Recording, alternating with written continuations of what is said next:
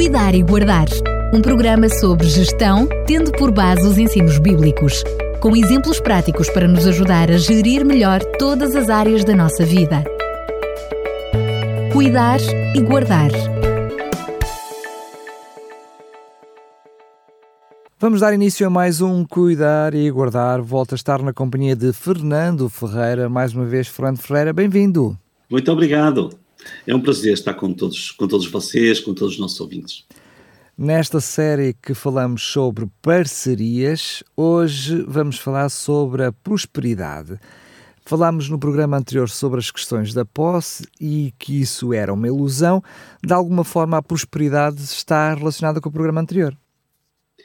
Há uma progressão e há um relacionamento. É interessante porque a prosperidade eh, é vista de forma diferente por diferentes pessoas, as pessoas sentem-na de forma diferente, mas eh, é um assunto que também merece reflexão. Eh, eu diria que talvez nós poderíamos iniciar a nossa reflexão consultando o dicionário. Fui ao dicionário Primeirão, que define prosperidade como uma situação favorável, estado de abundância, acumulação de bens materiais, fartura, riqueza. Bom, é isto que eh, é aqui descrito como prosperidade. Mas encontrei um pensamento de Goethe, uma das mais importantes figuras da literatura alemã, que diz que todas as coisas no mundo podem persistir, excepto a ininterrupta prosperidade. Para este pensador, a prosperidade continuada é uma condição insustentável. Podemos concordar, pois nesta vida há sempre momentos bons que são interrompidos por momentos maus, e os momentos de prosperidade podem alternar com momentos de adversidade. Também conhecemos uma expressão muito popular na nossa cultura que reza: o pouco com Deus é muito e o muito sem Deus é nada. Esta frase pode levar-nos a perguntas de resposta muito difícil. Qual é o padrão para podermos aferir o que é muito e o que é pouco? Quanto é o suficiente? Só cada um pode responder por si a estas questões.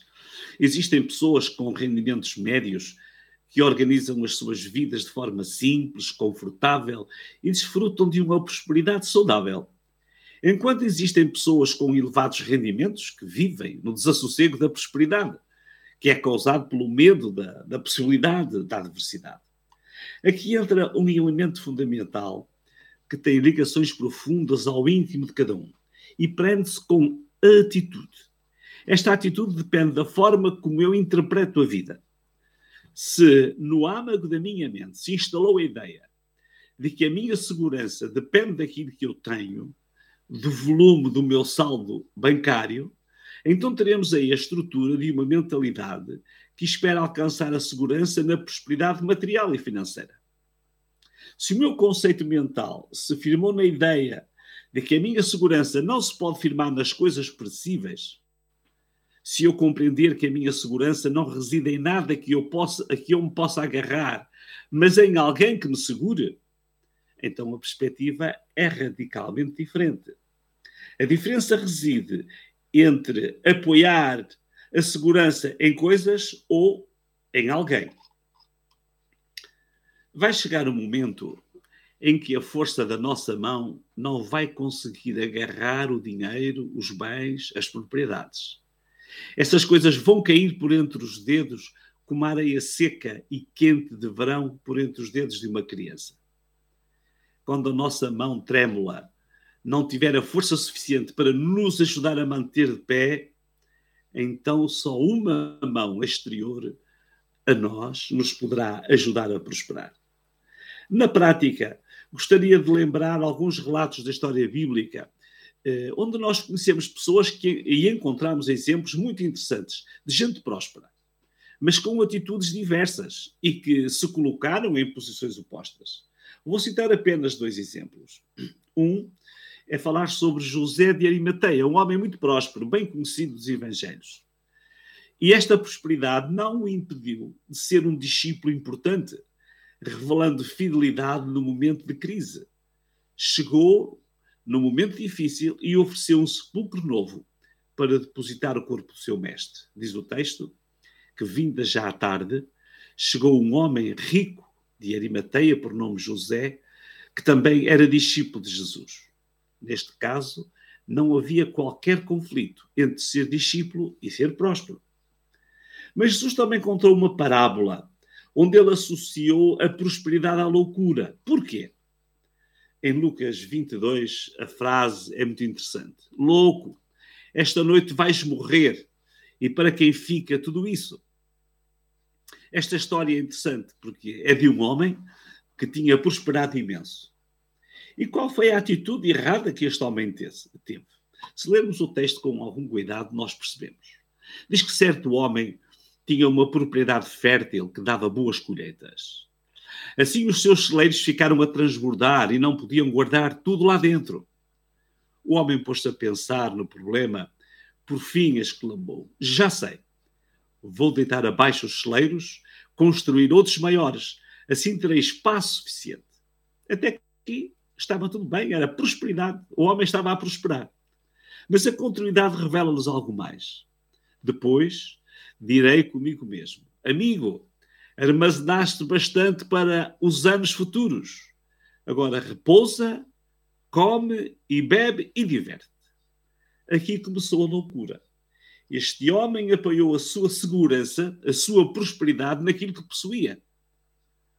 Há um perigo em confiar no dinheiro em vez de confiar em Deus, diz-nos Ben Maxon, que já citamos no programa anterior a riqueza que ele está, tentava agarrar e armazenar não podia garantir a vida. Ele foi rotulado de louco devido à atitude de pensar que, porque tinha muitos bens, lhe estava garantida uma vida longa. Nesta sua previsão, ele ignorou o doador da vida. Apesar dos imprevistos da vida, pode desfrutar de uma prosperidade estável mas a verdadeira prosperidade deverá afirmar-se sempre para além das perspectivas puramente materiais e financeiras e deve ancorar-se fora e acima do homem. Olhemos tudo por uma perspectiva holística. Temos falado nisto noutros contextos. Temos falado que um estilo de vida saudável, por exemplo, proporciona bem-estar físico, bem-estar holístico. Quando nos alimentamos e nos exercitamos bem, devemos ter em conta que esses bons hábitos beneficiarão a saúde física, mental, espiritual, que se refletirá no bem-estar familiar e social. Hoje estamos a falar de prosperidade, mas a prosperidade também precisa ter uma dimensão holística. Deve repercutir-se no bem-estar físico, mental, espiritual e social. Os seus efeitos devem ser refletidos na felicidade da pessoa e, e das, da sua família devem refletir-se no bem-estar da sociedade, porque a liberalidade e o desejo de ajudar os mais desfavorecidos devem ser vistos em alguém que é próspero. Todas estas vertentes de prosperidade não terão qualquer valor se não contribuírem para uma relação privilegiada com Deus. Eu sei que a nossa sociedade pode não pensar desta maneira, mas não é isso que vai alterar o ensino do Mestre. Prosperidade que exclua Deus da equação é uma loucura. Diz o texto: sim, louco é aquele que acumula riquezas na terra e não é rico para com Deus. Nesta série de temas sobre parcerias, a prosperidade só será real e completa se envolver uma macrovisão existencial. Queremos desejar prosperidade, que consiga prosperar em cada dia da sua vida cada manhã se prepare para prosperar, que tenha um trabalho que lhe permita um grau de prosperidade que o satisfaça, que a sua família seja próspera. Mas quando a vida acabar, a sua prosperidade não pode ficar bloqueada. Vou lembrar-lhe uma história verídica, incrível, de um homem que experimentou uma prosperidade plena. Ele foi deportado na juventude.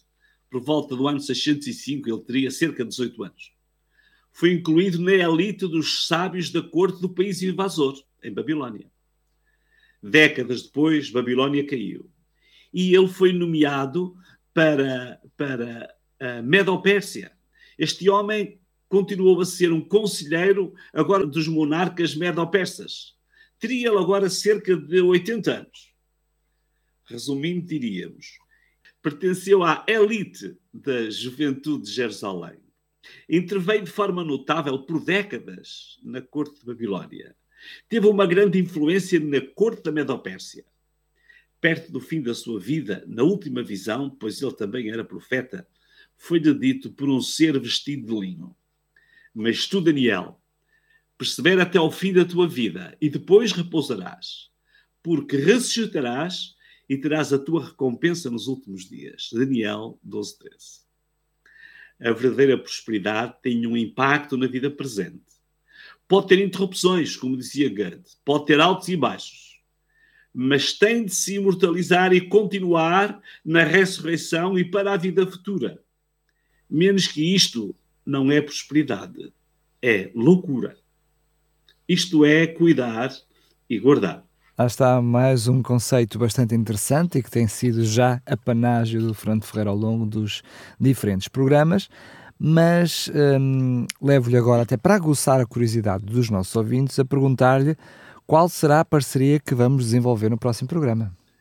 No próximo programa vamos falar sobre o sócio maioritário. Portanto, é mais uma reflexão. muito bem, muito bem. Fernando Ferreira, mais uma vez, muito obrigado e até lá, se Deus quiser. Até lá e um grande abraço para todos. Cuidar e Guardar um programa sobre gestão, tendo por base os ensinos bíblicos com exemplos práticos para nos ajudar a gerir melhor todas as áreas da nossa vida. Cuidar e guardar